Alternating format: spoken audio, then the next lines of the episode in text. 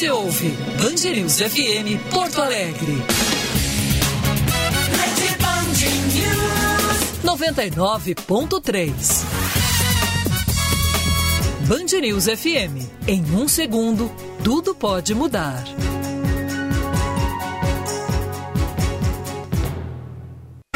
Agora você ouve Band News Porto Alegre, primeira edição.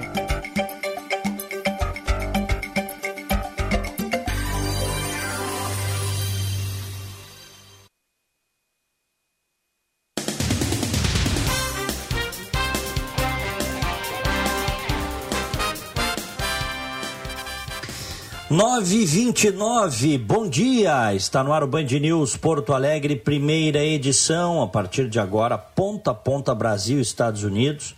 Eu, Diego Casagrande, aqui em Orlando, na Flórida, e o Gilberto Echauri em Porto Alegre, lá no Morro Santo Antônio, estúdio da Band News.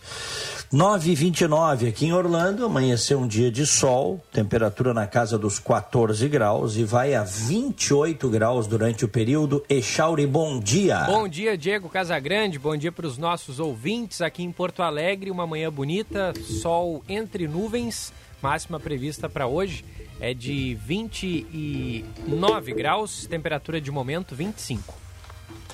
Abrimos o programa com as manchetes.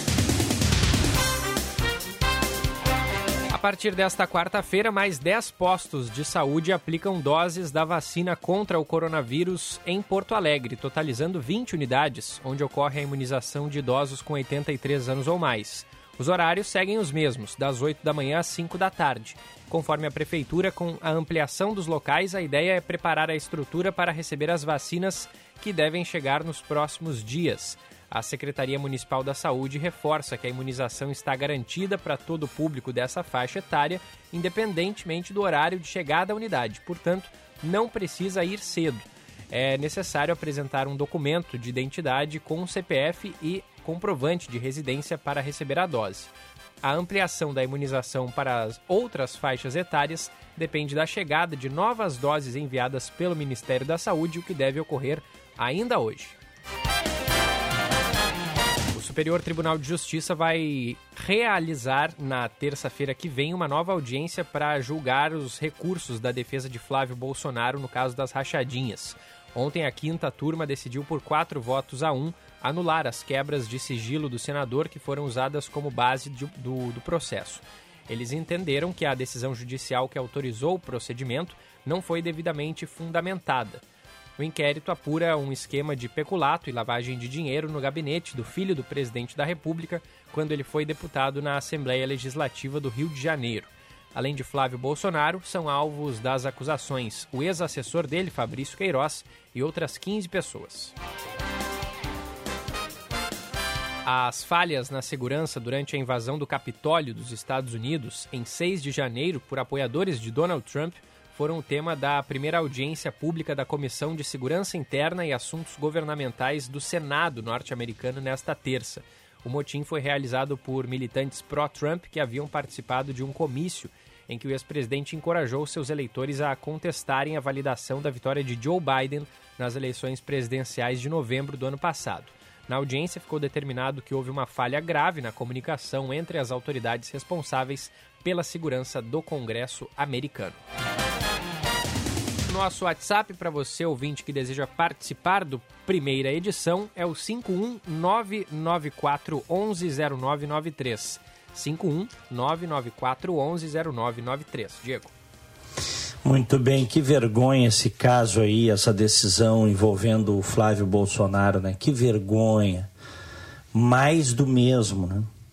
Sabe que em outros tempos, os Bolsonaro a família inteira, o pai, os filhos, todo mundo ia estar tá nas redes sociais gravando videozinho. Que absurdo, a impunidade. Precisamos reforçar a Lava Jato. Precisamos mudar o Brasil. quem te viu e quem te vê, hein, Chauri? Pois é, agora se o, o, caso pode voltar a estaca zero, né? Pode Não, vai, vai voltar, né, Chauri? Vai voltar. O STJ ontem, por 4 a 1, desmontou o caso. Isso é, tu tirar a, a principal prova, que é a quebra do sigilo bancário do processo, é mais ou menos como tu dizer para o motorista assim, dirige esse carro sem gasolina, tira o combustível, entendeu? Tira o tanque de gasolina do carro e desanda. Acabou, mataram o processo. Agora é por 4 a 1, hein? O ministro Félix Fischer tentou segurar, mas teve um voto divergente do ministro João Otávio Noronha. É, o João Otávio Noronha, que já tinha concedido a, a domiciliar, a prisão domiciliar para o Queiroz, rapidinho, o João Otávio Noronha, na época da prisão do Queiroz, concedeu a domiciliar. E, e esse que saiu até nas notícias, esse João Otávio Noronha, que que os filhos advogam na corte, intensificaram. Saiu até na época uma, uma reportagem extensa no ano passado, com ele na presidência do STJ. Os filhos intensificaram a advocacia criminal na corte que ele preside. E esse João Otávio Noronha, que agora deu essa, enfim, deu o voto divergente que acabou sendo seguido pelos demais e por isso que foi 4 a 1 ele é cotadíssimo para ir para o Supremo Tribunal Federal, indicado pelo presidente Jair Bolsonaro. Cotadíssimo. Né? Já esteve cotado lá atrás e agora vai estar tá mais cotado ainda. Né? É.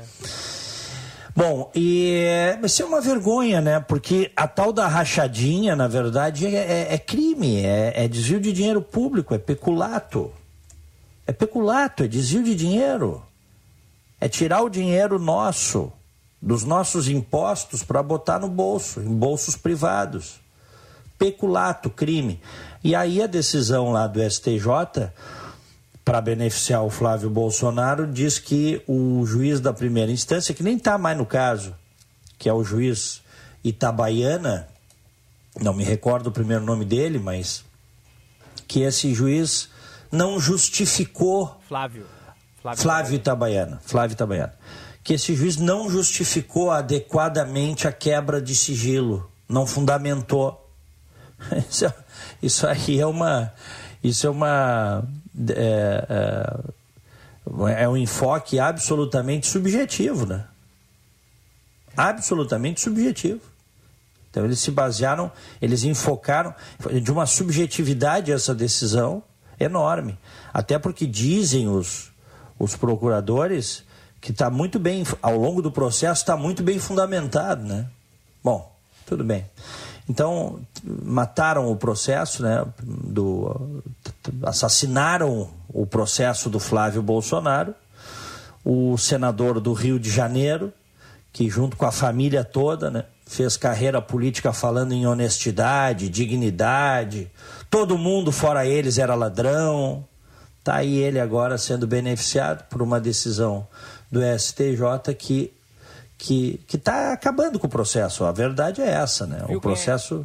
Quem é, ah. Viu quem é que estava ali na, naquela sessão, no, no, no julgamento virtual ali? O Vacef? Frederico Vacef. Estava ali, atrás sim. Da, da, do lado né, da advogada Nara Nishizawa. É, é o, ad, é o advogado. Surpresa, né, entre os presentes. É. E, e, aí é, isso foi visto até como uma forma de fazer uma média ali com, com o presidente, né? É. Tô vendo aqui. É, é o advogado do Flávio Bolsonaro. É, mas ele tinha deixado de ser, né? Uh, não, do Flávio acho que ele continuava. Ele, de, depois daquela, daquela treta envolvendo a prisão do, do Fabrício Queiroz, ele não tinha deixado de ser o advogado da família Bolsonaro? Sim, mas os recursos, esse, pelo, por tudo que eu li e acompanhei, os recursos esses que acabaram subindo eram do Vacef. Eu não sei te dizer agora se ele efetivamente é, está, mas eu acho que ele está sim, eu acho que ele continua sendo o advogado do Flávio Bolsonaro. É. Circula em Brasília bastante lá o Frederic Vacef, acolheu Queiroz, né?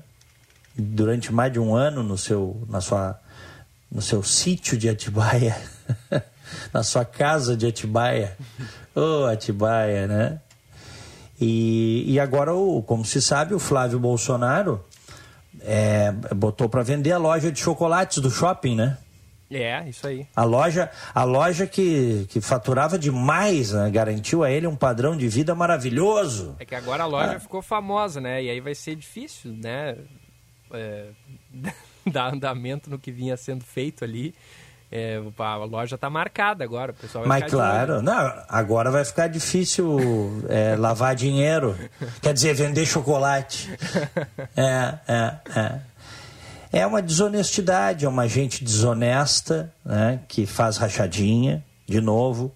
Rachadinha é desonestidade, é, eu, é pilantragem, é roubo. Eu, hum. eu, eu tô vendo aqui, Diego, na, na reportagem do O Globo, que começa da seguinte maneira: sete meses depois de anunciar que deixaria a defesa de Flávio Bolsonaro, no caso das rachadinhas, o advogado Frederico Assef afirmou que nunca se afastou das ações que envolvem o senador. Então ele anunciou. Ah, então ele continua. É, é, mas, é ele deve ter anunciado. É. Ele deve ter anunciado na época desse que descobriram o Queiroz tal, mas é ele, ele, pois é, eu tinha lido que ele, ele era o signatário das ações nas instâncias superiores. É. Olha aqui, ó, é, e é, sabe com quem é que está mais uma parte da defesa, enfim, da ação de defesa do, do Flávio Bolsonaro? Quem? Sabe quem é que está? sentadinho em cima do processo? Hum. Hein? Gilmar Mendes, lá no STF. Que baita notícia para o Flávio Bolsonaro. Bah, bah, é isso aí. ele, ele é, o, na verdade é o seguinte, é, o, o Flávio Bolsonaro quer ser julgado pelo Tribunal de Justiça do Rio de Janeiro e não pela Justiça Comum, tá? E aí este pedido, este caso acabou indo para o STF. Imaginam uma corte uh, suprema de justiça, uma corte constitucional julgando essas coisas dos políticos corruptos, hein? É. Que loucura, né? E aí acabou indo para lá com o Gilmar Mendes. é. É, são os honestos, viu? São os honestos. Depois tem gente que diz assim, ah, mas, mas por que é? Por que é que tu mudasse o teu enfoque em relação a ele? Tu não gostava do Flávio? Tu não achava que era um senador decente? Claro, achava. Mas será que as evidências, os fatos, não mostram o contrário? Que é um pilantra, mais um dentre tantos? Um pilantra que fez fortuna tomava dinheiro dos funcionários, segundo a denúncia do Ministério Público, na boquinha do caixa eletrônico, para pagar o colégio dos filhos, para comprar apartamento, etc e tal. Hein? Maravilha. É mais do mesmo, Echauri. É mais do mesmo. Mais do mesmo. O, o, o, lamentável é que em outros tempos, e não, olha, não são tempos tão remotos assim, até 2018, ninguém prestava, todo mundo era desonesto. Gravava um vídeo de manhã, de tarde, de noite nas redes para falar da corrupção dos outros. Brincadeira. Vamos em frente. 9 e 42, 14 graus a temperatura. E em Porto Alegre, 25 graus. Vamos a Brasília? Vamos nessa. Vamos lá, porque a Anvisa aprovou a vacina da Pfizer para uso definitivo no Brasil. João Pedro Melo. Depois de alguns dias de análise, a Agência Nacional de Vigilância Sanitária aprovou o registro definitivo da vacina contra a Covid-19, produzida pela Pfizer e BioNTech. Esse é o primeiro registro desse tipo aprovado pela Anvisa, já que antes a entidade tinha permitido apenas o uso emergencial de outras vacinas. O diretor-presidente da Anvisa, Antônio Barra Torres, destacou que o registro indica que o imunizante teve a segurança, qualidade e eficácia aferidas e também atestadas pela equipe técnica da entidade. Ao mesmo tempo, o gerente de medicamentos do órgão regulatório, Gustavo Mendes, aponta que durante os testes foram registradas apenas reações de curta duração, que não envolvem risco à população. As reações que foram observadas são reações de curta duração. São reações mais comumente mencionadas como dor no local da injeção, eventos sistêmicos foram fadiga, cefaleia, dor muscular e nas articulações ou calafrios. Então, não observamos ali nenhuma reação que seja mais é, grave ou mais importante que a gente possa destacar. O fato é que tal autorização permite que a farmacêutica comercialize doses para aplicação em massa em toda a população brasileira.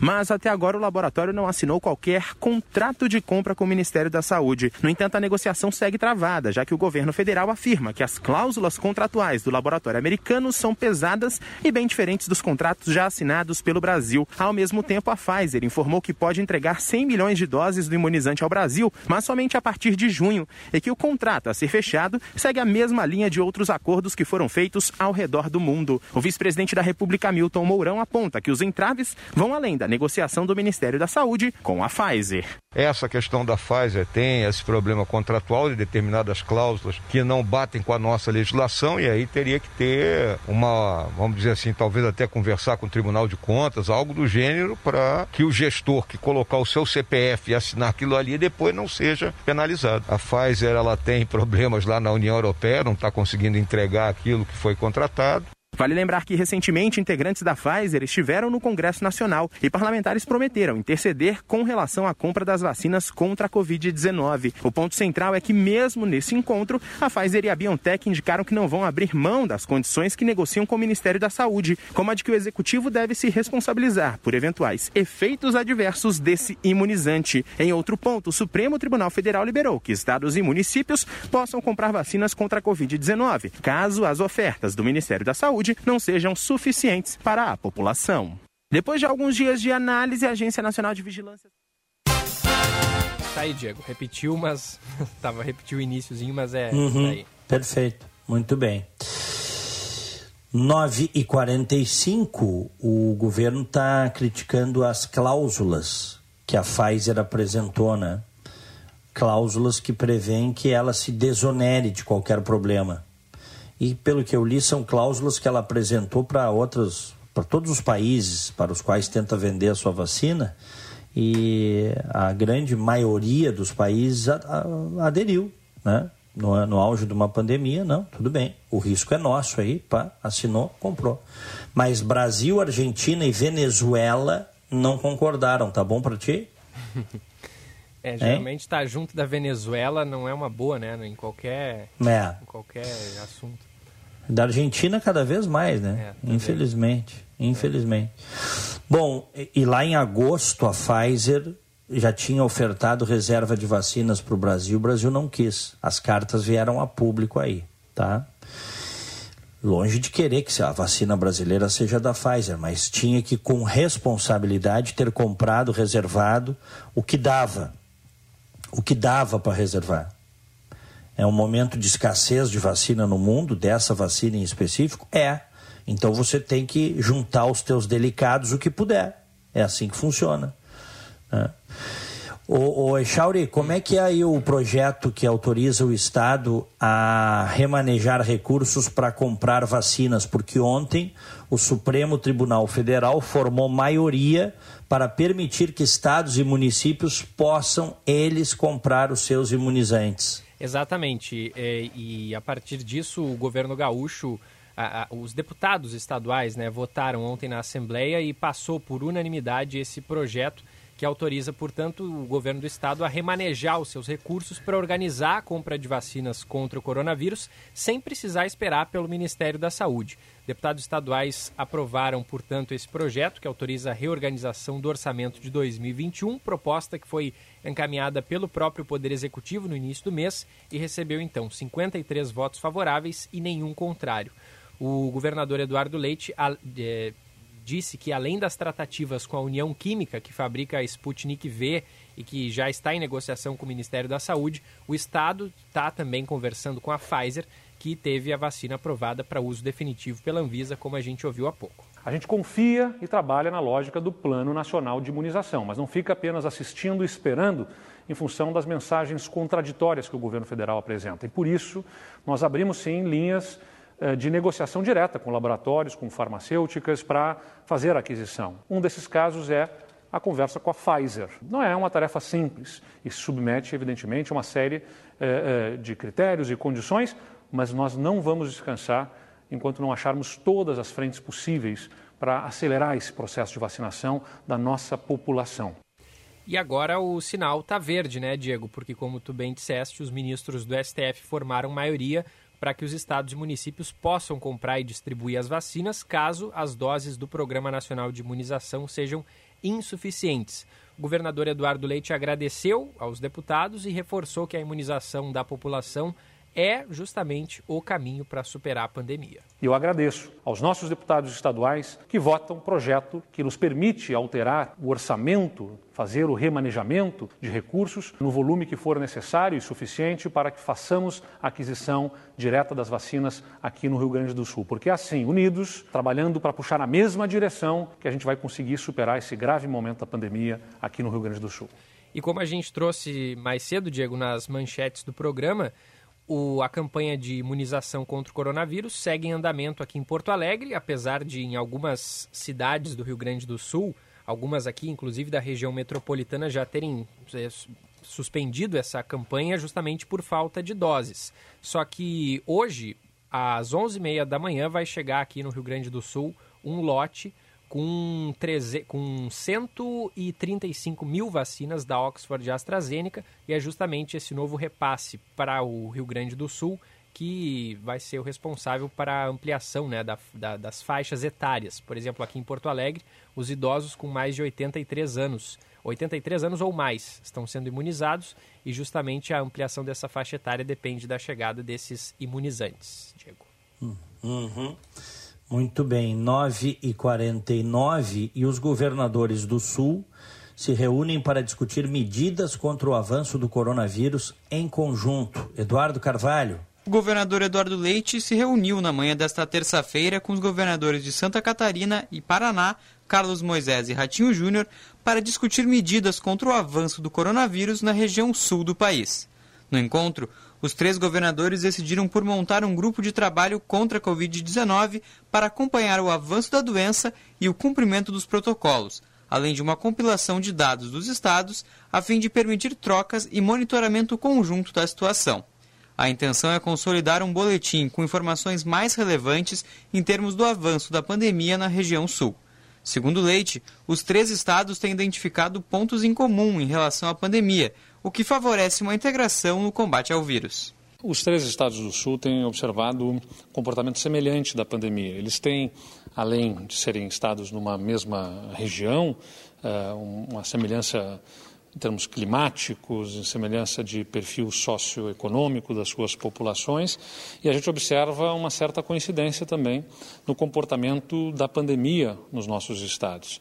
E é por isso que nós sugerimos né, e fizemos essa reunião entre os governadores para que as nossas equipes pudessem trocar informações, experiências e tomarmos medidas mais alinhadas entre nós uh, em relação ao distanciamento e também em relação ao próprio Ministério da Saúde. Nos próximos dias, os governadores enviarão, de forma conjunta, um ofício ao Ministério da Saúde sobre a disponibilização de medicamentos necessários para a manutenção de pacientes em leitos de UTI custeio de leitos e distribuição de novas doses de vacinas. O encaminhamento de um ofício ao Ministério da Saúde, né, tratando sobre as nossas preocupações prementes sobre disponibilização de medicamentos necessários nas UTIs, uh, que são necessários para, por exemplo, entubar pacientes, tem uma série de medicamentos insumos que são necessários e que, pelo incremento expressivo das internações que nós estamos observando nos nossos estados, uh, mais à frente podem se tornar um problema, né, um ponto sensível. Nessa terça-feira,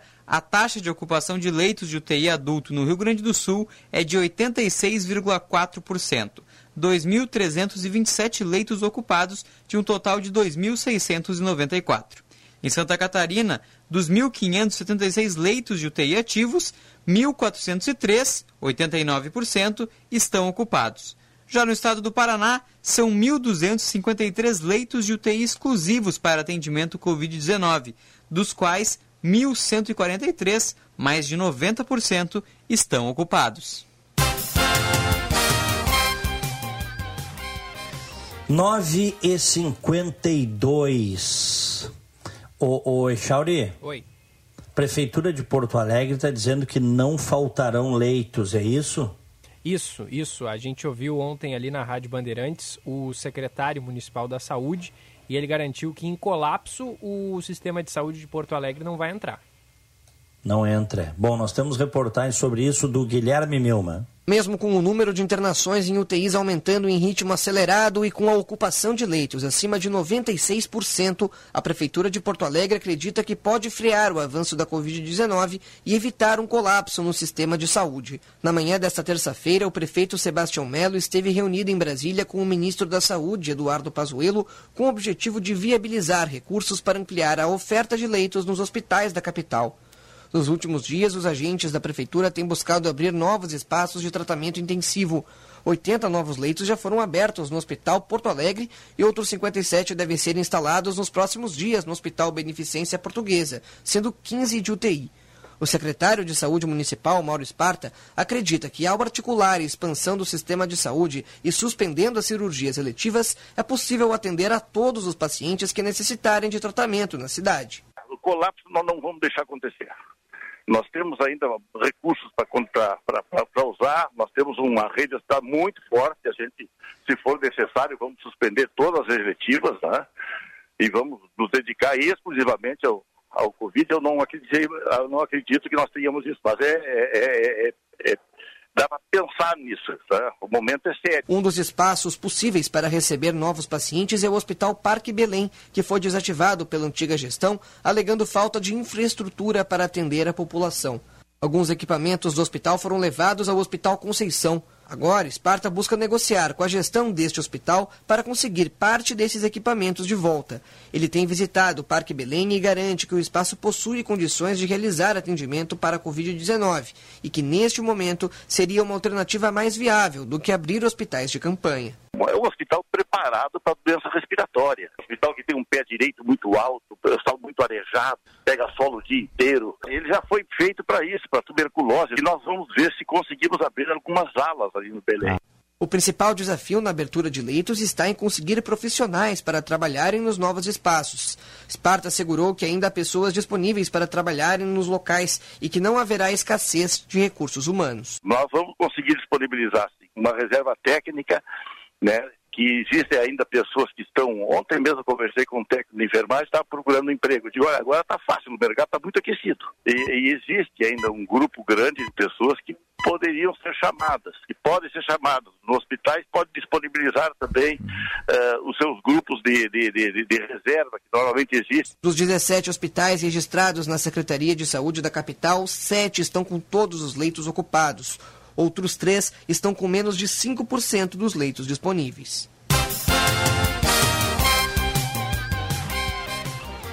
Nove e cinquenta e seis, 14 graus aqui em Orlando. E em Porto Alegre, 25 graus.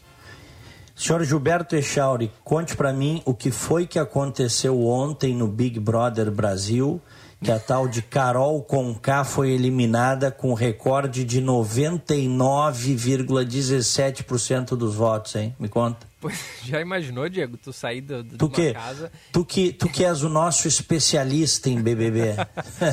tá, ó, olha só, o, o Big Brother, para mim, ele acaba sendo meio tarde, né? Então, assistir pela TV eu não assisto, mas nas redes sociais só se fala nisso. Então, a pessoa entra nas redes sociais e, e, e é né, soterrada de informações sobre o Big Brother Brasil.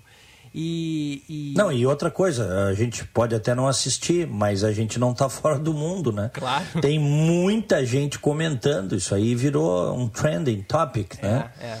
Pelo que, pelo que eu pude acompanhar, essa moça que foi eliminada ontem com esse recorde de rejeição, 99,17, né, se eu não me engano. Isso, isso. Ela, ela, ela, ela meio que, que, que foi maldosa, até um pouco cruel com um participante que até já saiu mais cedo. Ele pediu para sair porque ele estava meio que sofrendo uma, uma tortura psicológica lá dentro, acabou não aguentando a pressão e pelo que eu via, essa moça ela, ela foi a principal responsável por meio que acabar com o psicológico dele lá dentro. O público aparentemente, né, rejeitou essa atitude dela. E, e a eliminação anterior do, do, humorista gaúcho aqui, o, o Nego Di, já tinha sido um recorde, né? É. Eu tinha sido uhum. 98, alguma coisa. Agora. E eles são, eles são do, me, é, do, do mesmo grupo dentro, da, dentro do jogo lá da casa, né? Eram, eram do mesmo grupo. Agora, o que aconteceu? Vamos combinar, né? Eu não, não quero passar a mão na cabeça de ninguém. Eles erraram lá dentro, tudo bem. Mas o que aconteceu com, com o Nego Di nas redes sociais é uma coisa assim lamentável. Não sei se chegasse a acompanhar, Diego, mas o hum. sujeito foi ameaçado de morte. Disseram ah, que, que iam esquartejar o filho e a mãe dele. É, sabe, por, por, pelo posicionamento que ele teve dentro de uma casa. Ele não matou ninguém, sabe? Ele não, não bateu em ninguém, Sim, não, claro, não roubou, não claro. estuprou. E aí sofrer a, a, a, Não foi um cancelamento virtual, foi um linchamento nas redes sociais o que, o que fizeram com, com o, o humorista gaúcho aqui, o Nego Di. É. E agora, Uhum. é, a, tá, pelo que eu tô vendo, tá acontecendo o, o mesmo com essa moça, né? A Carol, Carol Conká. E E diz que tem uma outra aí, a minha filha que assiste, diz que a próxima que vai sair é a, é a Lumena, que diz que é uma ativista, que diz que é a pe- pessoa mais. ah, é, diz que é uma pessoa perturbada, assim, dentro da casa, sabe? Perturbada. Né? Uma- uma- uma tudo, lacradora. tudo, é, e eu, e eu vi uns vídeos, é, eu vi uns, uns, uns vídeos na- nas redes dela, coisa rápida, assim, recortes, sabe? É, é daquelas identitárias é, radicais, extremistas, sabe? Extremistas da causa, assim. Tudo para ela é racismo, tudo para ela é homofobia, lugar de fala. É, olha, gente chata, gente chata, assim, que longe é perto, sabe? E diz que é a próxima que vai sair. O que mostra também que é o seguinte. E aí o, eu vou fechar com o Alexandre Borges, tá? Que é analista político lá do Rio de Janeiro. Volta e meia a gente conversa com ele no programa no 90 Minutos da Rádio Bandeirantes para falar sobre política, né? Ontem ele, ontem à noite, ele, ele tuitou identitários e lacradores. Depois de tantos anos de campanha em todos os megafones da sociedade, esse resultado de 99% deveria servir de recado. Suas pautas são impopulares e quanto mais antipatia, agressividade e arrogância, mais rejeição e repulsa. Acordem. E a- a- acho que em parte ele tem muita razão, né? Tem a coisa da antipatia por, por botar a boca abaixo da sociedade uma, uma visão que parte da sociedade não tem, né? Não te parece que, que é isso, Eixó? Me parece, me parece. E, e- e me assustou um pouco, Diego, vou, ser, vou te ser sincero, o tamanho da coisa, a proporção que isso tudo tomou. Porque, vamos pegar o exemplo da, da Carol Conká. Eu estou até abrindo o Instagram para ver quantos seguidores ela tem agora. Mas do- só, somente durante o programa ela perdeu 600 mil seguidores. E, e ela, enfim, teve contratos cancelados. A carreira dessa moça, pra, ela é rapper, né? É, a carreira dela daqui pra frente vai ser muito complicada. Fora o E eu- que, a, que a pessoa vem sofrendo nas redes sociais, ou seja, o público está muito engajado na, na- nisso tudo e está realmente eh, batendo sem dó na- na- nas pessoas por, por, por posicionamentos delas dentro de uma casa. Ou seja, É. me assusta um Mas- pouquinho isso, sabe? Mas a rede social é. A, a rede social é o melhor e o pior do ser humano, Echauri. É, é A verdade. rede social é brincadeira, é o ser humano cru ali. É, a- Tu consegue fazer uma média, tá? Uma média tu consegue. É o tal do. Muitos já chamam há, há vários anos de o tribunal das redes, né? o tribunal da internet, que não perdoa ninguém. Mas o que eu noto é o seguinte: tem muita. Nas redes sociais, tá? Até porque eu vivo isso, eu vivo isso, né? Nós que somos pessoas públicas, que estamos expostas em maior ou menor grau, a gente vive isso diariamente. O que tem de gente doente, infeliz, mal amada, recalcada e descarrega na rede, cara. é, é. Descarrega, usa a rede para descarregar nos outros, a, nos outros as suas frustrações, né? A gente está tomando um pau aqui no WhatsApp porque estamos falando do Big Brother, mas a gente está falando de algo que vai muito além do Big Brother, né, Diego? É algo que... Sim, claro. O, e até ser, vou ser muito franco, eu, eu, eu não assisto esse programa eu, eu- porque me irrita, assim, eu não tenho paciência para ficar. Por favor, não estou fazendo julgamento de quem assiste, até porque é entretenimento isso, tá? É entretenimento. Não, não. Só que dali, desse entretenimento, estão saindo várias teses sociológicas sobre o próprio comportamento humano, né? Exato. Então a gente e Esse... todo e, e, uma parte considerável da sociedade comentando é natural que a gente fale disso. É. Né? é. E, e, é, e é quase eu, eu, um, um case eu, de antropologia esse, esse Big Brother. Né? É, pois é. eu te eu te digo o seguinte, eu realmente e não não não estou fazendo média aqui. Se eu gostasse de assistir, eu assistiria, cara. Eu não eu, eu tem uma coisa que eu me convenci há muitos anos, que um erro, o maior erro que um jornalista de opinião pode ter é querer é ser refém da plateia, se é que me entendes. Uhum. Falar o que o público quer ouvir para agradar. Né? Olha, o que, olha o que eu desagradei de gente que me acompanhava e me seguia quando eu comecei a falar das incoerências, das contradições, das mentiras do Bolsonaro. Para para pensar, eu teria ganho muito mais, né? Se eu tivesse é, é, ou, ou passado pano ou ficado quieto, é ou não é? Claro. Mas só que as pessoas têm uma linha, têm, têm princípios, né? Cada um segue o seu norte moral. O meu é esse. Então, vou quero dizer o seguinte: se eu uh, gostasse, eu assistiria o programa repito, como entretenimento, mas eu acho chato o programa, cara. Aquela gente falando, conversando, aquelas tretinhas, aqueles papos de colégio. eu, mas por favor, né?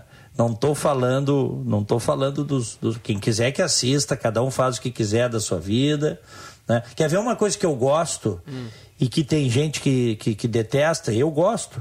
Quando eu encontro um, eu paro e jogo. Fliperama, cara. Ah, é? Pinball. Claro, adoro pinball. É, aqui faz tempo que eu não vejo, mas, mas eu já joguei algumas vezes, é bem legal mesmo.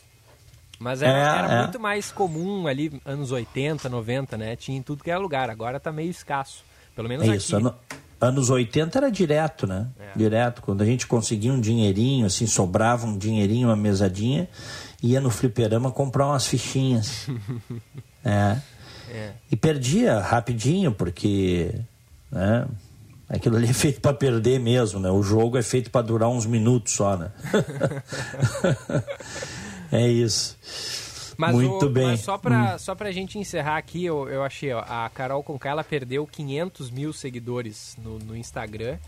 Ela ainda tá com um número alto, né? Ela tá com 1 milhão e 400 mil. Mas comparado com o que ela tinha antes, é uma queda significativa. E, e, ela já perdeu também 5 milhões de reais em contratos pelos seus atos na casa, ou seja, a vida dessa moça agora, ela vai ter que ter um psicológico forte, né? Porque imagina, a gente que fica aqui, às vezes, é, repara, acaba né, dando mais atenção a um xingamento do que a um elogio, acaba, né, a gente levando um pouquinho para o coração, ficando meio chateado com alguma crítica que a gente às vezes recebe e não concorda, imagina Imagina uma pessoa que é eliminada com 99,17%.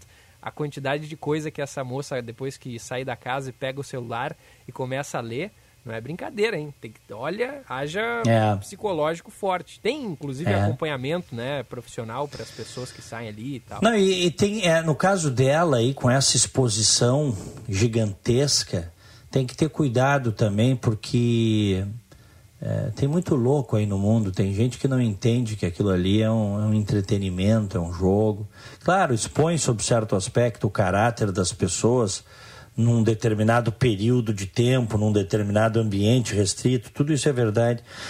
Mas, como tu disseste, o Nego Dia aí recebeu ameaças, né? Quer dizer, é brincadeira. Então tem, tem, tem muita gente desequilibrada, muito louco aí no mundo a gente sabe disso, então ela também tem que tomar cuidado aí nesses primeiros momentos. É triste dizer isso, tá? Eu não gostaria de dizer isso, mas é a realidade. É. O, Estão dizendo que Oi, nós estamos fazendo propaganda ah. gratuita para Globo aqui. É. Vamos combinar não, mas que... não, a Globo, posso falar a real? A Globo não precisa de propaganda gratuita, né? E, outra, e, nem paga. Quem... Não precisa de propaganda gratuita e nem paga. A Globo é a Globo, né, cara? E outra, quem não Tem... assiste Big Brother não vai passar a assistir só porque a gente falou aqui, né? É, claro que não. Eu não vou passar a assistir o Big Brother, tá? Eu só quero te dizer o seguinte: nós estamos comentando porque entrar nas redes aí é o assunto, né, é, cara? É, então, a então a gente tem que entender, a gente tem que entender um pouquinho do que se trata, que é o que nós estamos fazendo aqui e, e, e procurar comentar, né? Esse, esse é o ponto. Acho que tem a ver, olha aqui, um abraço para o José Antônio Rosa, grande amigo, advogado, tá ligado na gente aqui. Ele diz o seguinte: ele nos manda bom dia, diz que o que nós vimos aí foi a lacração dos lacradores e que a sociedade está enchendo o saco do politicamente correto e da lacração. E eu concordo. Que, o que não quer dizer que algumas pautas não sejam necessárias e verdadeiras, tá? Só que muitos desses, cara, eles extrapolam. Eles querem dizer como é que tu vai caminhar, como é que tu vai mastigar, para onde tu vai olhar, como é que tu vai falar. Eles querem mudar a própria. Quer ver um exemplo dessa, desse politicamente correto? É, é trocar a fala, o, o, o, masculino e o feminino por ex. Né? ex. Né? Isso, isso assim, para mim, é o supra-sumo da idiotice, cara. Né?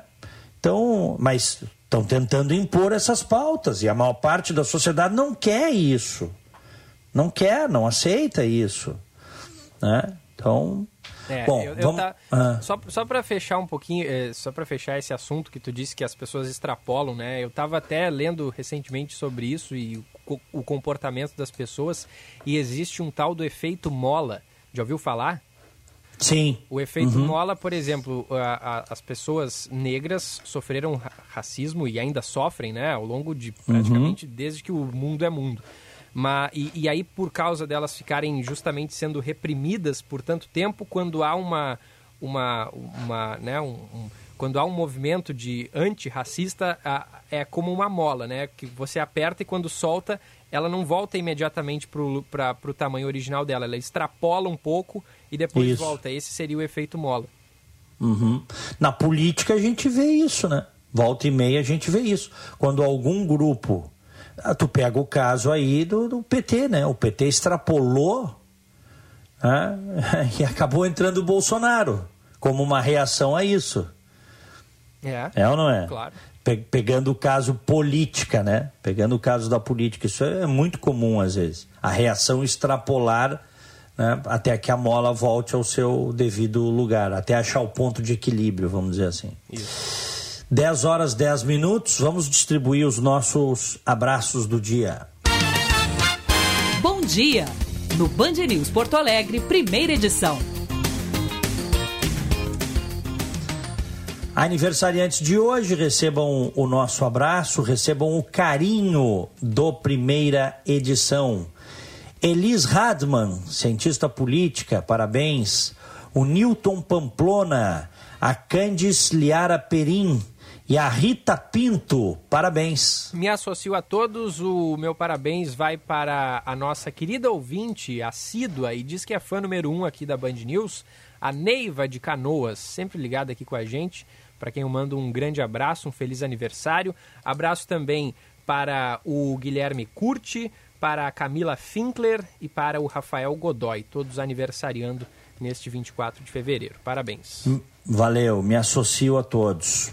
Agora 10 e 11 está chegando o Rogério Mendelski. A análise de Rogério Mendelski.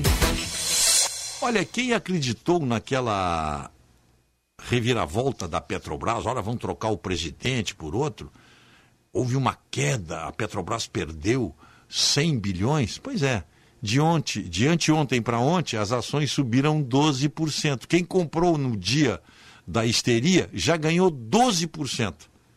Olha só o que, que é a especulação e o que, que se faz para. Sabe-se lá se tudo isso não foi uma, uma operação muito bem urdida para quem mexe com o mercado. Cria pânico, as ações caem, os aproveitam, os aproveitadores vão lá e compram, já ganharam. De um dia para o outro ganharam 12%. Comprou num dia, vendeu no outro, ganhou 12%. Tá? É assim que funciona. E a outra notícia interessante, eu não posso deixar de dar, é o senador Jorge Cajuru apresentou ao presidente do Senado o pedido de impeachment com denúncia de crime de responsabilidade contra o ministro Alexandre de Moraes do STF.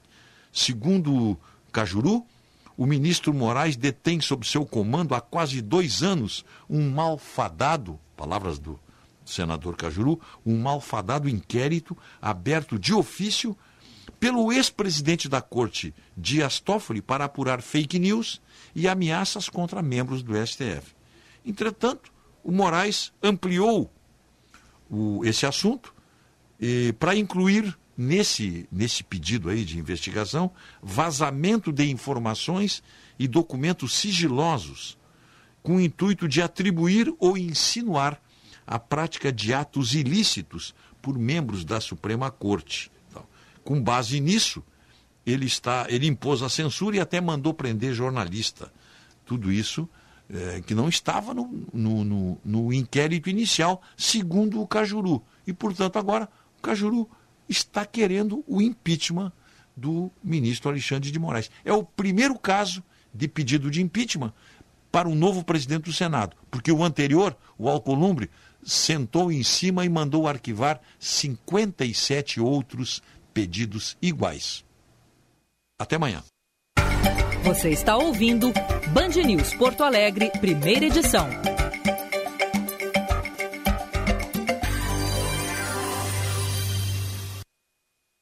Bistec tem alta qualidade, produtos exclusivos, muita facilidade e ofertas incríveis. Olha só! Tomate pelado italiano Santa Távola 400 gramas, na compra de dois, pague 4,47 cada. Café Três Corações 500 gramas, 8,47. Frango a passarinho Macedo no clube, 9,47 o quilo. Fralda Pampers Comfort Sec Forte Bag, 64,90. Estamos esperando por você. Bistec, você vai se surpreender. Agora a Rabush vai até você, escolha as peças e nós entregamos na sua casa. Chame no WhatsApp para te enviarmos nosso catálogo. Anote nosso número 51999 679702. Delivery Rabush. Se você quer estudar direito, seu lugar é na FMP, a melhor faculdade privada de direito do Rio Grande do Sul. Por duas vezes consecutivas, a FMP recebeu o selo OAB Recomenda, comprovando a excelência na preparação dos alunos para o exame da Ordem dos Advogados. Inscrições abertas para diplomados e transferências. Saiba mais em fmp.edu.br. FMP Direito por Excelência. Direito para a Vida.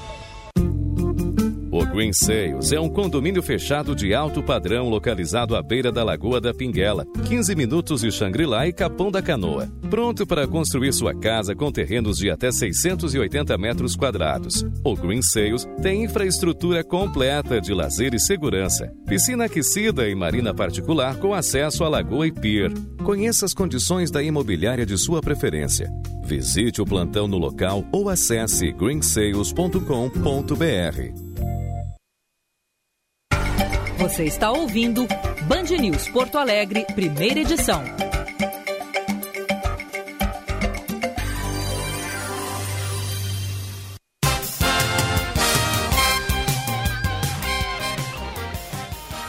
Dez horas 16 minutos, 14 graus aqui em Orlando. E em Porto Alegre, 26 graus. Estamos no ar sempre com as parcerias de Família Salton a vinícola campeã no prêmio Vinha Velha na Grande Prova de Vinhos do Brasil 2020.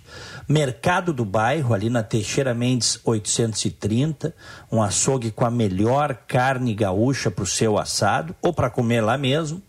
Mercado do Bairro, Teixeira Mendes 830 e Green Sales, que é esse condomínio fechado de alto padrão, localizado à beira da Lagoa da Pinguela, excelente, somente 15 minutos de Xangri-Lá e Capão, pronto para construir. Os terrenos são de até 680 metros quadrados. Infraestrutura completa de lazer, segurança, piscina aquecida, marina particular com acesso à lagoa e pier, Vá na imobiliária da sua preferência, conhecer as condições, visite o plantão no local ou acesse greensales.com.br. Echauri, faz uma rodada rápida. Opa! Ouvinte online, na Band News FM. Oi, Diego, tá por aí? Tô aqui. Ah, tá. Não, é que cortou, mas tu ia dizer para eu chamar os ouvintes, né? Exatamente. Muito bem, vamos lá. Tem várias mensagens aqui sobre o Big Brother. O Giovanni Prestes diz o seguinte: Bom dia, dupla. Este lixo chamado BBB tem servido para escancarar mediocridade das pseudo-celebridades sem nenhum talento, conteúdo, como MCs, blogueiros, influenciadores, etc., que minam as mídias com seus maus exemplos e, ao mesmo tempo, estão ganhando muito dinheiro e notoriedade às custas de uma população minimamente seletiva, desinformada e alienada. O Giovanni Prestes manda abraços. A Margarete diz, diz, o seguinte: Bom dia, Diego Gilberto. Não assisto ao BBB, mas nas redes sociais muito se falou em racismo reverso por causa das atitudes dentro da casa. Minha dúvida: isso existe mesmo? Eu acho que é um pouco do efeito mola, né, Diego, que a gente já é, falou. A, a, a controvérsia, né? Os ativistas dizem que não existe, que não, não pode uma minoria. Ser racista em relação à maioria que a oprime, que isso não existiria. É uma questão de interpretação, de enfoque. O que eu sei é que existem minorias que agem como se maiorias fossem nesse sentido, né? De, de, de, de não gostar do diferente, de também perseguir os outros. Sempre vai ter aquela justificativa de que ah, o oprimido, na verdade, está reagindo tal. Mas é ruim, né? Se a gente quer que todo mundo. Se todos somos irmãos, o bacana é não ter isso de lado nenhum, né? É, concordo, concordo contigo. O que eu acho é que não dá para comparar né, o racismo que os negros sofreram desde sempre com um certo. Não, que eu não chamo de preconceito, mas talvez um certo. É, aliás, eu não chamo de racismo, mas talvez um certo preconceito que haja da, da, da, parte contrária em algumas vezes. Não sei também. Ou em muitas vezes, ou em muitas vezes, né, Chauri? Porque o, a verdade é que é o seguinte: tem sociólogos, antropólogos que explicam isso. O Léo Voigt, que hoje inclusive está na prefeitura, conversei com ele, nos, nos deu entrevista tal, há alguns meses, no ano passado, e ele diz que todos nós temos preconceitos. Todos independente do, do sexo, da idade, da cor, preconceitos, né? Preconceitos, coisas que a gente até muitas vezes nem sabe. Ele diz isso, que o ser humano na sua história é assim. E talvez isso, sob certo aspecto, explique o porquê determinadas minorias agem como se maiorias fossem. Né? Agora, essa, é, esse, essa explicação que tu desse aí, eu concordo, né? Quer dizer, o que os negros sofreram nos últimos séculos no mundo ocidental, aqui nas Américas em, em particular, não está no gibi, né? É, brincadeira. Pegar aqui nos Estados Unidos, que eu considero um país uh, uh, luminar, né? E tem sido luminar no mundo, na política, nos últimos 200 anos, os Estados Unidos, em alguns estados do Sul, até a década de 60 do século passado, ou seja, foi ontem, tinha leis de apartheid. em alguns estados do Sul, aqui dos Estados Unidos. Né? Então, a coisa, a coisa não é fácil. E, a, e aí eu me coloco, tá? e aí eu procuro me colocar no papel do negro. Imagina uma criança negra crescer nesse ambiente. É. Imagina. Mesmo onde não tem, onde não tinha essas, essas legislações, sendo minoria, crescer sendo minoria, tendo que ouvir todo tipo de, de depreciação em razão da sua cor, da sua origem étnica. Isso é muito triste, cara. E isso deve gerar é? uma revolta, né? Que a gente não tem como, como saber muitas vezes, né? É, é, é, é, é O claro. Rafa Mezenga, bah, Diegão era fã dos fliperamas da Taito. No centro Sim. tinha a famosa Bruxa Show, Paraíso dos Pimbal. Se sacudia a máquina, dava tilt. Isso, exatamente. O, o Samuel Bonetti, esta vai para o Diego, só por ter trazido o conhecimento do grande público o detestável Jean Willis, o BBB é imperdoável. Mandou é. A minha, a... O, vamos, vamos lembrar que o Jean Willis um desconhecido professor, uh, ficou famoso no BBB, que ele ganhou, ele foi o vencedor de uma das edições do Big Brother, né? e depois entrou para a política, é o Jean Willis que a gente conhece. Hoje até está na Europa, né? Ganhou o mandato, se elegeu e foi embora. É. Né? Passou pro suplente. O Antônio do Maitá, bom dia, guris. Se eu quiser assistir lixo, vou a um aterro sanitário. Tenho nojo do BBB. Mas vocês devem comentar, pois são jornalistas e devem nos informar até desta coisa. Mandou o Antônio. o Marcos de Sapucaia. Bom dia. Tem coisa que essa moça do BBB fez e falou que se fosse uma branca sairia presa da casa. Mandou o Marcos de Sapucaia. Aí, é, eu ouvi isso também, é, eu é. ouvi isso de algumas pessoas. E o Romualdo Dumer manda pra gente que o melhor mesmo a se fazer é fazer como ele, saltar fora das redes sociais. Faz zero falta, diz o nosso querido Romualdo. Tu sabes que eu tenho feito esse exercício com algumas das minhas redes, que eu estava em várias, né? Estou em várias, na verdade. E tu sabe que realmente é meio que um detox mental, assim, sabe, Chauri? É, eu, eu sei, eu, eu, tento fazer isso também, mas é difícil é, às vezes. E, né? eu, e eu vou te dizer, eu não, eu, não, eu não deixo de cogitar a possibilidade de daqui a pouco fazer um detox geral, tá? Eu sei que hoje em dia tem que estar presente nas redes e tal, mas é tanta bobagem, tu cruza com tanta gente idiota, gente de mal com a vida, gente agressiva que, olha, é, é, é um detox, cara. É. E não precisa nem ter ser alguém de uh, conhecido, assim, em maior ou menor grau, não. Qualquer pessoa, muita gente já viveu esse tipo de, de, de coisa e, e, e, muita gente se faz esse questionamento. Até que ponto está valendo a pena ficar nas redes? E, uh, o custo-benefício, né? Porque isso toma tempo, né? Claro, claro. E, e, é impressionante, às vezes tu chega ali e começa a rolar a tua timeline quando tu vê passou meia hora. É, é um horror. Concordo contigo, a gente tem que fazer uma, uma desintoxicação eh, digital às vezes, é importante. É. O César Casagrande, bom dia. Hoje troquei vocês pelo programa da Ana Maria Braga com com a Carol Conká. a baixaria do BBB tá melhor que as de Brasília, mandou o nosso querido César Casagrande. Abraço para ele. Já me perguntaram se é parente, deve ser, né? Eu não conheço, mas deve ser. Família Casagrande é a mesma desde a sua origem. Isso aí. Um abraço. Bom, olha aqui, ó, o Paulette tá aí? Sim. Tá, eu tenho dois minutos com ele, então vamos com o Paulette. Esportes, na Band News FM. Alô, senhor doutor professor Roberto Pauletti, bom dia. Bom dia, Diego. Gilberto, tudo bem? Bom dia. Tranquilo? Só para completar, os índios também sofreram muito, né, Diego? Não são só os negros, né? É verdade. Se a gente fizer uma regressão histórica, os índios também sofreram, talvez até mais do ponto de vista de, de violência, né? É, mas, ó, mas olha, a, a, situação tu está lembrando muito bem e por isso a gente tem que ter um olhar efetivamente diferenciado, especial, né, em relação a estes grupos, a estas minorias, porque olha, não foi fácil, não foi fácil e não é, é fácil até hoje, né? É. Tu vê que os índios, tu vê que os índios hoje é, é lutam para sobreviver, restam poucos, né, Paulette? É. E ambos, ambos injustamente sofreram essas essas agressões que todos nós aí reprimimos e que somos contra. É, Diego, exato. Diego e Gilberto, o que nota vocês dão para um treinador num, num, clube de futebol de 1 a 10? A importância dele para um, treinador, um clube?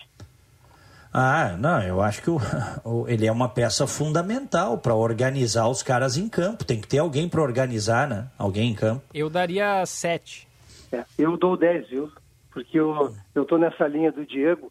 O treinador é o cara que chega, ele avalia o grupo, ele investe, ele pode investir mal, pode investir bem, ele pode simplesmente olhar para a base. Depois é o cara que escala, é o cara que define estratégia, comanda vestiário. Ele é, é, eu acho assim o treinador a figura mais importante do de futebol. Por que, que eu estou dizendo isso? O Grêmio Internacional tem dois ótimos treinadores. O Renato está meio desmotivado, mas no planejamento dele, o Grêmio está chegando onde ele queria, está na final da Copa do Brasil, fez uma boa Libertadores. O Renato só errou, a meu ver, porque ele abriu mão cedo do Campeonato Brasileiro e ele deveria estar muito melhor do que está o Grêmio. Mas o Renato está cinco anos no Grêmio, dois anos de vitórias, três anos, o Grêmio segue como protagonista. O Renato é vital no Grêmio, a meu ver, claro, né?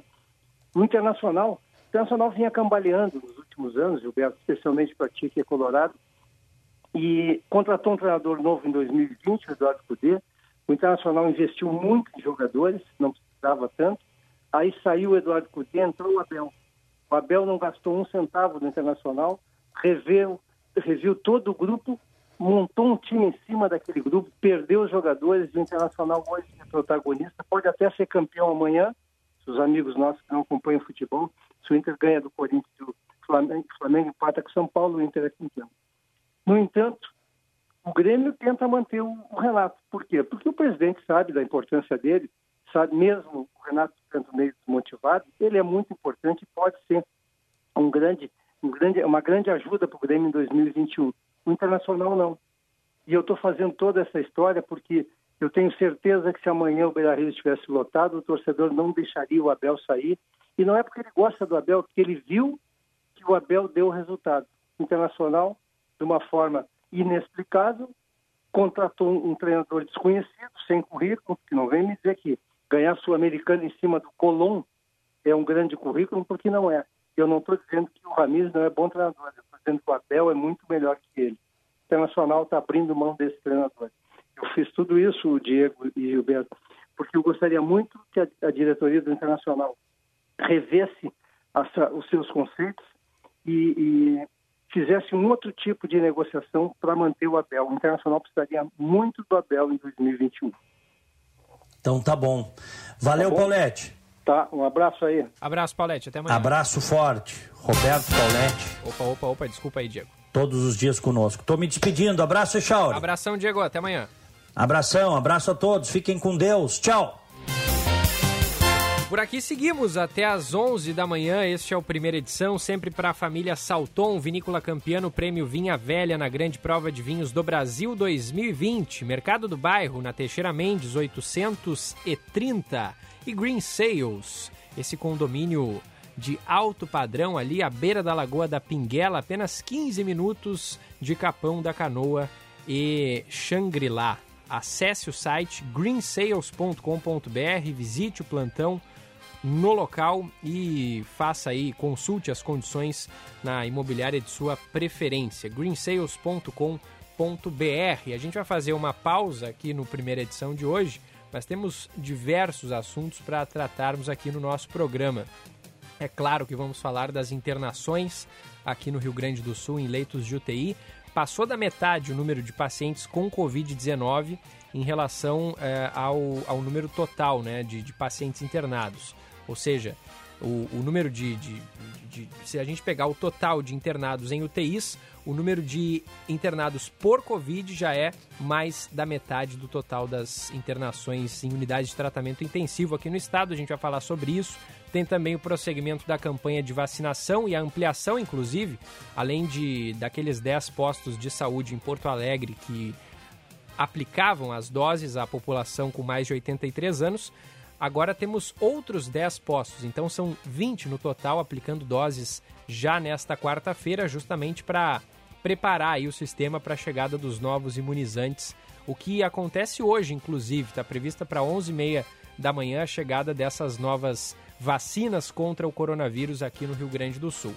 Tem os nossos colunistas, a Ana Cássia Henrich. Hoje, excepcionalmente, já aviso que não tem o Kleber Benvenu. Ele teve um compromisso, mas ele não vai poder participar aqui do primeira edição. Mas é claro, a gente vai atualizar o trânsito, tem também a previsão do tempo completinha e muito mais no nosso próximo bloco. Já voltamos. Você está ouvindo Band News Porto Alegre, primeira edição.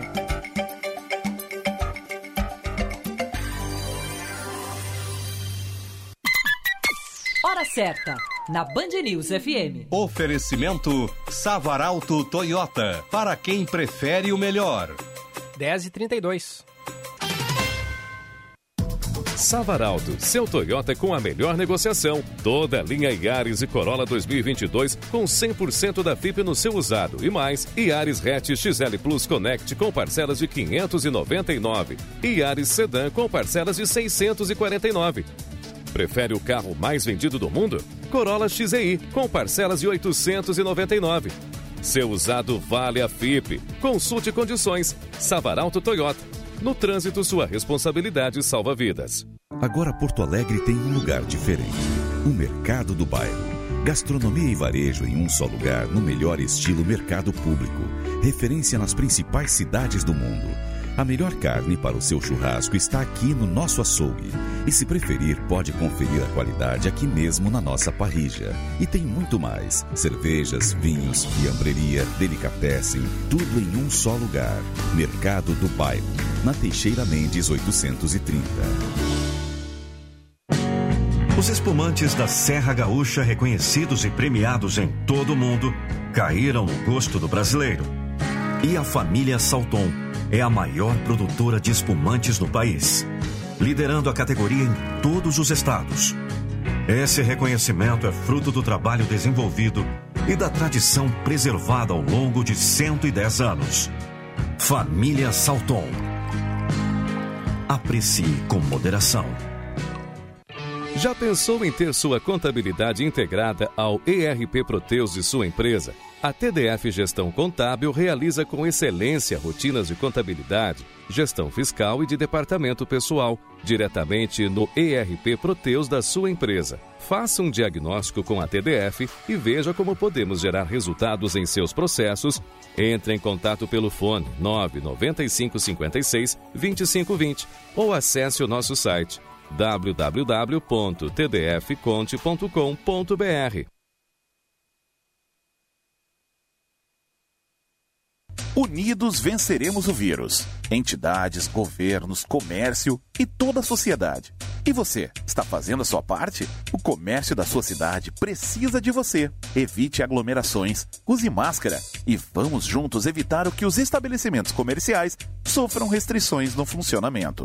Uma campanha da FEComércio RS e sindicatos empresariais filiados. Com você, a gente faz a economia girar. Saiba mais em fecomércio-rs.org.br. A internet das coisas chegou, trazendo um tsunami de dados com ela. As empresas precisam adaptar seus projetos de rede tradicionais, pois a IoT exigirá novos níveis de inteligência de redes, de automação e de segurança. Conheça mais sobre este universo e como adaptar seus projetos a esta nova realidade com soluções da Alcatel Lucent Enterprise em letel.com.br. A unidade endovascular do Hospital Divina Providência foi restaurada, oferecendo melhor em tecnologia e cuidado. O setor realiza atendimentos a infartos, cateterismo, angioplastias, angiografias, embolização de aneurismas trombolíticos e demais procedimentos relacionados à cardiologia intervencionista, vascular, neuro e eletrofisiologia. A unidade endovascular do Divina garante que seu coração seja bem cuidado por equipes altamente capacitadas para dar uma atenção qualificada, segura e humanizada. Prevenir é uma das melhores formas de cuidar de você e da sua saúde. Com a propagação do novo coronavírus, fique de olho. Evite contato próximo com pessoas que sofrem de infecções respiratórias agudas. Lave frequentemente suas mãos. Utilize lenço descartável para higiene nasal. E se você tiver febre, tosse, espirros ou falta de ar, procure atendimento médico. Unimed Porto Alegre. Cuidar de você, esse é o plano. Hora certa, na Band News FM. Oferecimento Fê Comércio RS. Com você a gente faz a economia girar. 10 horas 36 minutos. Você está ouvindo Band News Porto Alegre, primeira edição.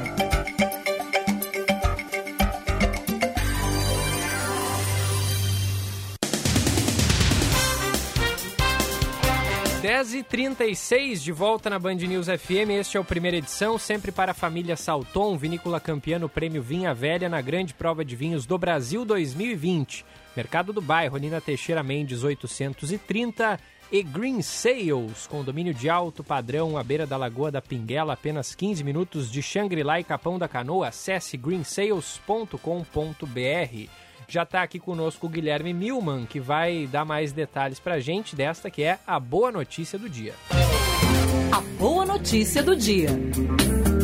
Oferecimento Unimed Porto Alegre. Cuidar de você. Esse é o plano.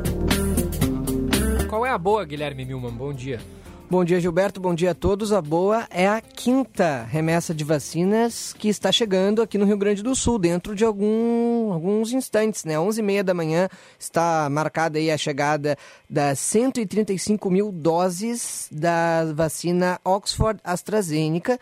Essas doses que foram confirmadas, então, pela Secretaria Estadual da Saúde chegam hoje no Aeroporto Salgado Filho irão diretamente para o Centro de Distribuição e Armazenamento do Estado, SEAD, vão ficar ficar por lá até amanhã e a partir de amanhã ocorre aquela distribuição, né, toda aquela operação que o governo tem feito tanto por via aérea, tanto por via terrestre, para distribuir para as coordenadorias regionais e depois para os municípios. Portanto, entre amanhã e sexta, os municípios irão receber essas doses. A grande expectativa, Gilberto, é saber se essas vacinas irão ser aplicadas nos idosos, né, e com isso ampliar a faixa etária do público idoso, já que a gente tem hoje aqui em Porto Alegre, por exemplo, a partir dos 83, né, e há uma expectativa para ampliar para, por exemplo, idosos de até a partir de 80 anos, mas na última remessa da, da Oxford AstraZeneca foi dedicada apenas aos profissionais da saúde. Então resta saber se essas doses também serão exclusivas aos profissionais da saúde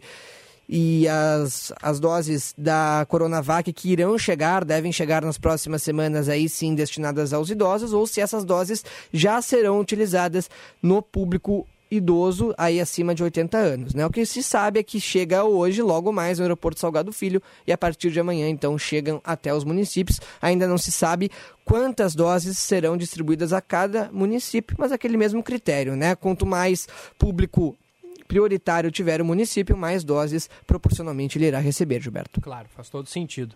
Agora, havia uma expectativa na semana passada de 300 mil imunizantes, né? E foram só 135? Exatamente, exatamente. Isso aí foi algo que, mais uma, um desentendimento entre o governo, né? Porque também havia uma expectativa das doses terem, serem não da, da AstraZeneca, mas sim da Coronavac, do Instituto Butantan. E houve até um, mais um mal-entendido entre o governo federal e o Instituto Butantan. Um disse, não disse, né? O Butantan dizendo que entregou as doses, o governo federal, o Ministério da Saúde dizendo que não recebeu.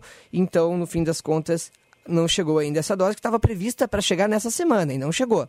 Mas a boa notícia é que chegarão então, portanto, essas doses da Oxford AstraZeneca, que essa a mesma vacina que está sendo produzida aí pela Fiocruz, né? E a gente sabe que muitos municípios já interromperam a vacinação, né? O programa de imunizações já não há mais doses disponíveis, então essas vacinas chegam para dar aí uma para retomar a campanha de vacinação na maioria dos municípios gaúchos. Muito bem, o Guilherme Milman volta a qualquer momento aqui na programação da Band News FM, 10 horas 40 minutos. Vamos atualizar o trânsito. Seu caminho. Quem monitora a capital e região metropolitana é a Manuela Fantinel. Oi, Manu. Oi, Gilberto. Tem acidente em atendimento agora aqui na capital. Uma colisão entre dois carros na rua Múcio Teixeira, próximo à rua Uruguaiana. Não gera retenção no trânsito. Temos ainda a sinaleira fora de operação na Avenida Cristóvão Colombo com a rua Quintino Bocaiúva. Ficou alerta para você que passa pelo local. Chegadas e saídas de Porto Alegre fluem bem tem destaque pela BR-386. Em Nova Santa Rita, ocorrem obras que geram retenção nos dois sentidos, mas principalmente congestionamento, já no acesso à rodovia do Parque. Precisando de crédito imobiliário? O consórcio Embracon tem planos para você. Acesse embracon.com.br e faça uma simulação. Embracon, porque sonhar não tem limites. Gilberto. Obrigado, Manuela Fantinel, que volta ainda no primeira edição. Só para completar a informação sobre as vacinas que o Milman trouxe aqui para a gente, essa chegada de mais 135 mil doses, logo mais no aeroporto Salgado Filho, o Rio Grande do Sul já tem 470, é, 476.340 pessoas imunizadas, pelo menos com a primeira dose da vacina contra o coronavírus. Não, na verdade esse número é, é a soma, primeira e segunda dose. 50 mil pessoas já receberam a segunda dose e 425 mil já receberam a primeira aplicação, doses da Coronavac e também da Oxford AstraZeneca, né? São as disponíveis até o momento aqui no Rio Grande do Sul. E aí temos essa boa notícia também da aplicação por uso definitivo dos imunizantes da Pfizer, que torcemos que cheguem em breve ao nosso país. 10 horas 43 minutos, em instantes a gente vai até Brasília Mas antes vamos falar sobre a situação do município de São Leopoldo, aqui na região metropolitana, porque apesar da manutenção do sistema de cogestão no Rio Grande do Sul, que é aquele que permite os municípios adotarem regras mais flexíveis do que as determinadas pelas bandeiras do distanciamento controlado, São Leopoldo manteve protocolos de bandeira preta. No entendimento do prefeito Ari Vanazzi, as cidades que aderem à possibilidade de flexibilizar o funcionamento dos serviços estão indo no sentido contrário do que deveria realmente ser feito. Vamos ouvir aí o prefeito de São Leopoldo, Ari Vanazzi. Que é justamente na nossa visão estratégica e técnica, nós precisamos diminuir imediatamente a circulação de pessoas para diminuir a circulação do vírus, né? Eu não tenho poder de polícia, quem tem o Estado, eu não tenho a, a, condição política, de pressão política que tem o governador de relação com outros estados, de relação com os laboratórios para comprar vacina, não é? é? Eu não tenho controle de leite, então é um erro nós fazer a cogestão num momento dramático que nós vivemos. O Estado devia fazer a gestão e nós ser solidários, ajudar o Estado. É o inverso que nós devemos fazer. No entanto, novas reuniões com setores econômicos devem acontecer ao longo desta semana para a definição de medidas restritivas em cada área específica. O sistema de saúde do município, de acordo com a Arivanase, vive a pior situação desde o início da pandemia e o Hospital Centenário está lotado. Nós, desde março, eh, nunca tivemos que fechar o UTI do Hospital Centenário, que graças a Deus sempre atendeu toda a nossa população da cidade no nosso hospital, ninguém teve que sair da cidade. Esse ano agora está tá lotada a nossa UTI, os leitos clínicos também estão tá lotados, a UPA está lotada, e nós temos gente já precisando, assim, não de forma urgente ainda, mas que precisaria, né? De ter outros espaços de, de UTI, enfim, e nós temos com dificuldade. E além disso, nós também, nessa fim de semana, recebemos é, pacientes aqui da Grande Porto Alegre, de, das cidades vizinhas nossas aqui, né, no nosso hospital. Quer dizer, então é uma situação dramática. O prefeito de São Leopoldo também alertou para a possibilidade de um toque de recolher inclusive com regras mais rígidas em relação às apresentadas pelo governador Eduardo Leite na segunda-feira.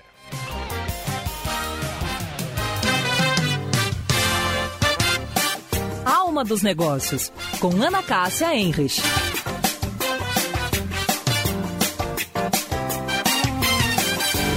Olá, pessoal.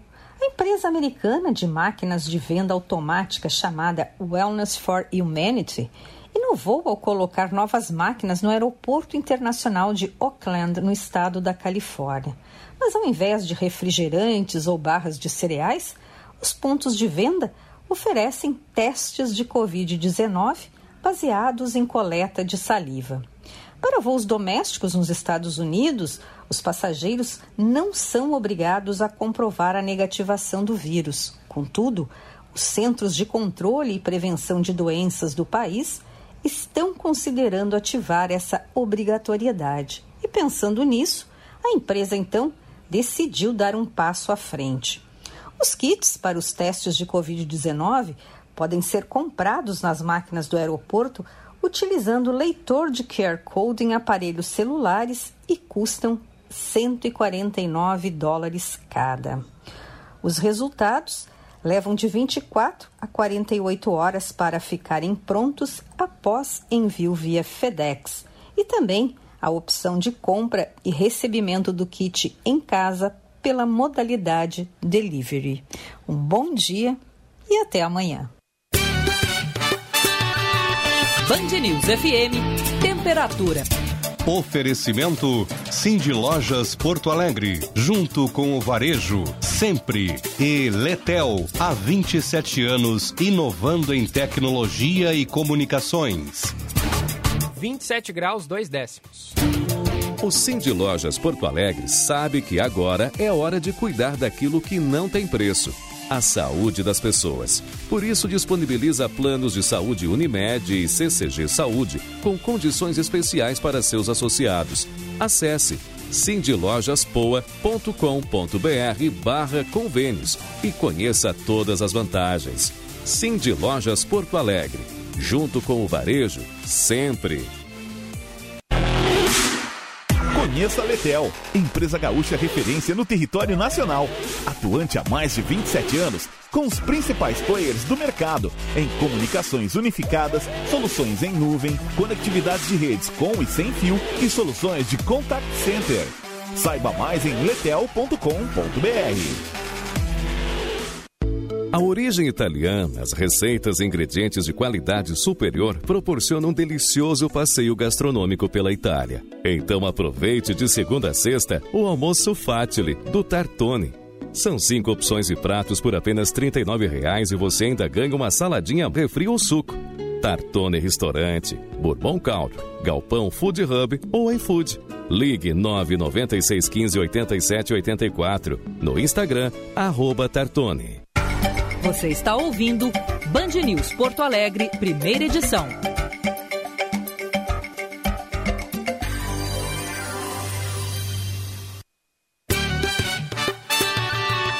Band News. Tempo. Nesta quarta-feira, a frente fria avança para o sudoeste do país, diminuindo as possibilidades de chuva no Rio Grande do Sul. Ao mesmo tempo, por conta da mudança na direção do vento, que passa a soprar do quadrante sul, trazendo ar frio das regiões polares, as temperaturas tendem a diminuir um pouco.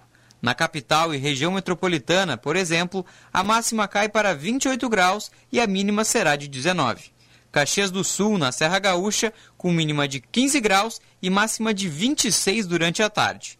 Pelotas, no sul, os termômetros bem semelhantes, com mínima de 16 e máxima de 27 graus.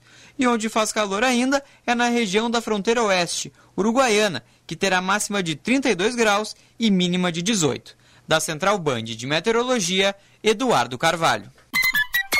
Hora certa, na Band News FM. Oferecimento Savaralto Toyota, para quem prefere o melhor. 10h49. A família Salton está completando 110 anos. Feito inédito até então para uma vinícola brasileira.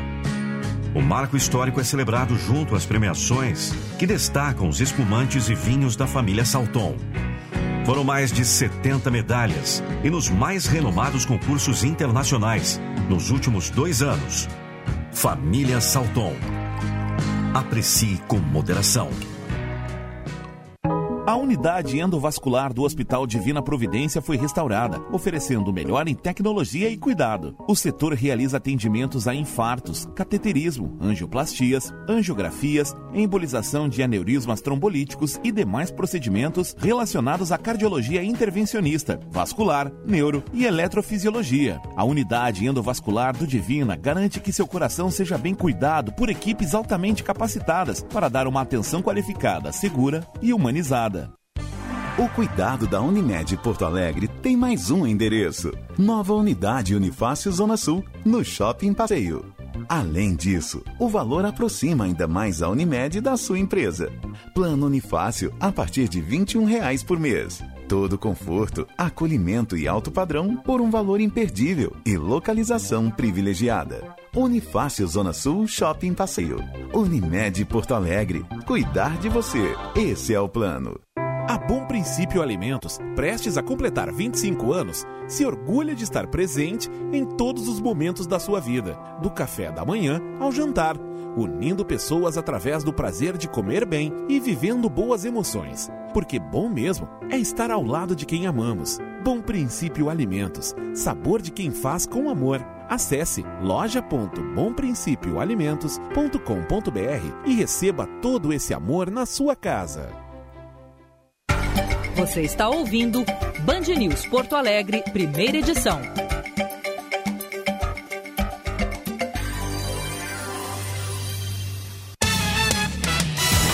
De volta na Band News FM, este é o primeira edição, 10 horas 52 minutos. Em Porto Alegre, 27 graus. Primeira edição sempre para a família Salton, vinícola campeã no prêmio Vinha Velha na Grande Prova de Vinhos do Brasil 2020.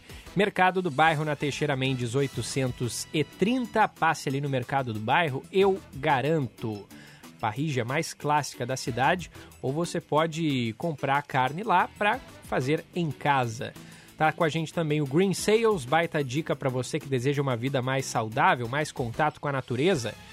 Acesse greensales.com.br. E Savaralto, seu Toyota com a melhor negociação, toda a linha Yaris e Corolla 2022 com 100% da FIP no seu usado. Consulte condições. Savaralto Toyota, no trânsito, sua responsabilidade salva vidas.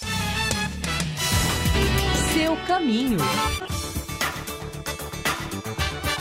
E o destaque do trânsito, diz aí Manuela Fantinel. Trânsito segue lento pela BR-386 em Nova Santa Rita. Antes do acesso com a rodovia do Parque, tem lentidão no sentido a Porto Alegre, ocorrem obras no trecho. Já pela Freeway, movimentação tranquila, sem pontos de retenção, tanto no sentido a Porto Alegre quanto no sentido ao litoral. Movimentação mais intensa para você que utiliza a Avenida Carlos Gomes, no trecho entre a Doutor Nilo Peçanha e a Plínio Brasil Milano, sentido a Zona Norte. Não temos outros pontos de lentidão agora pela terceira perimetral. Sua empresa conectada com 240 MB Wi-Fi Plus e Claro Netfone por apenas 120 reais. Ligue 0800 720 1234 e assine já. Claro Empresas. Gilberto.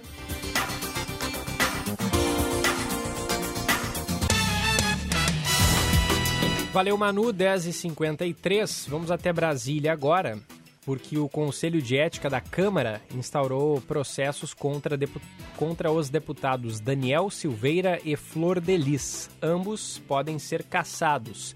Da capital federal, as informações com a Larissa Arantes. Os processos contra o deputado Daniel Silveira e contra a deputada Flor de Lis foram instaurados pelo Conselho de Ética da Câmara. Ambos podem ter os mandatos cassados. O colegiado foi reinstalado após ter as atividades suspensas em função da pandemia de Covid-19 há quase um ano. O presidente do Conselho, deputado Juscelino Filho, sorteou três parlamentares que podem ser relatores dos casos. Os nomes deverão ser definidos até esta quarta-feira, já que uma nova reunião foi foi convocada para as duas da tarde. O conselho foi retomado após a prisão do deputado Daniel Silveira. De acordo com Juscelino Filho, é preciso seguir um conjunto de etapas até que a análise do processo de Daniel Silveira seja concluída. A previsão, como já veio falando para a imprensa, é que em torno de no mínimo 60 dias a gente precisa para cumprir todo o rito com o prazo da defesa, o prazo de instrução probatória, o prazo para o relator emitir um parecer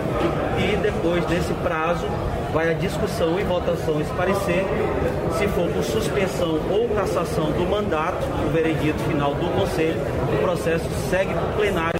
Daniel Silveira foi preso em flagrante após gravar um vídeo com ataques aos ministros do Supremo Tribunal Federal e com defesa de medidas antidemocráticas. A prisão foi confirmada pelo plenário da Câmara na última semana. Além disso, a mesa diretora da casa protocolou uma representação contra Daniel Silveira, que motivou a abertura de processo contra ele no Conselho de Ética. Já a representação contra a deputada Flor de Lis foi oficializada em outubro do ano passado também pela mesa diretora. Flor de Lis é acusada de ser a mandante do assassinato do marido, o pastor Anderson do Carmo. Valeu, Larissa. 10h56, ainda em Brasília. PEC emergencial que cria mecanismos de ajuste fiscal para a União, estados e municípios deve ser votada amanhã no Congresso Nacional. Natália Pazzi. O Senado deve votar na quinta-feira a PEC emergencial, que cria mecanismos de ajuste fiscal para a União, estados e municípios. A votação da proposta pode viabilizar o pagamento de um novo auxílio emergencial. O presidente da Casa, Rodrigo Pacheco, afirma que o governo deve retomar o pagamento do benefício já em março mas desde já se ter um protocolo fiscal no Brasil que permita adequar situações a esses casos de calamidade como nós estamos vivendo.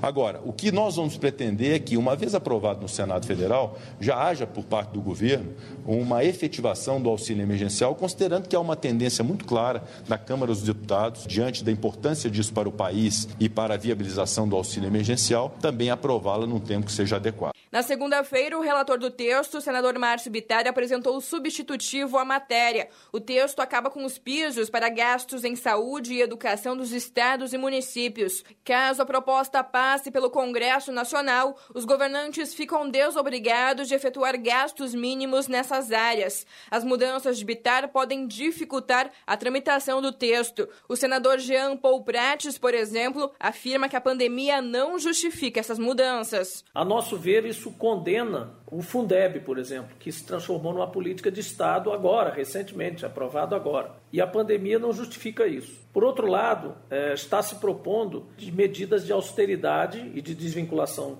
de despesas que podem condenar a própria saúde, em plena pandemia, a ficar sem dinheiro. A oposição vai insistir no auxílio emergencial de 600 reais, pelo menos por seis meses. Já na quinta, existe a possibilidade de os dois turnos serem analisados. Para ser aprovado, o texto precisa do apoio de pelo menos 49 senadores nos dois turnos de votação.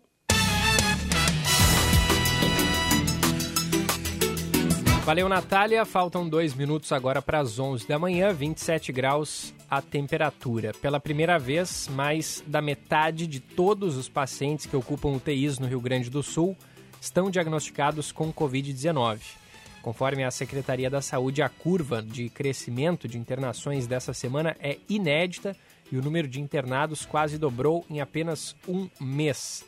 Em Porto Alegre, a situação é ainda pior. A gente tem, neste momento, o índice de 96,63% de ocupação nos hospitais da capital gaúcha e tem sete casas de saúde, sete hospitais com 100% das UTIs é, sendo utilizadas e outros é, e outros cinco hospitais com mais de 95% da capacidade. Situação jamais vivida antes aqui na capital gaúcha e no Rio Grande do Sul e em várias regiões do país, justamente pela circulação dessa nova cepa mais contagiosa. Né? A gente vem acompanhando já há tempos essa variante do coronavírus que faz com que mais pessoas acabem apresentando um estado grave de saúde e precisem ser hospitalizadas. Seguimos, portanto, na torcida das vacinas logo, né? Um número maior de vacinas aqui no Rio Grande do Sul. Só para a gente atualizar aqui, ontem foram mais 113 mortes por Covid aqui no Rio Grande do Sul, nos aproximamos dos 12 mil óbitos. Total de casos confirmados somente ontem foi de 6.161, número muito grande. 612.190 diagnósticos positivos até o momento e deste total 582 pessoas, 582.359 pessoas já se recuperaram. A taxa de ocupação de UTIs em geral no Rio Grande do Sul está em 87,2%. O Primeira Edição fica por aqui, volta amanhã a partir das nove e meia com o Diego Casagrande. Eu estou de volta em seguida para atualizar o noticiário do Rio Grande do Sul.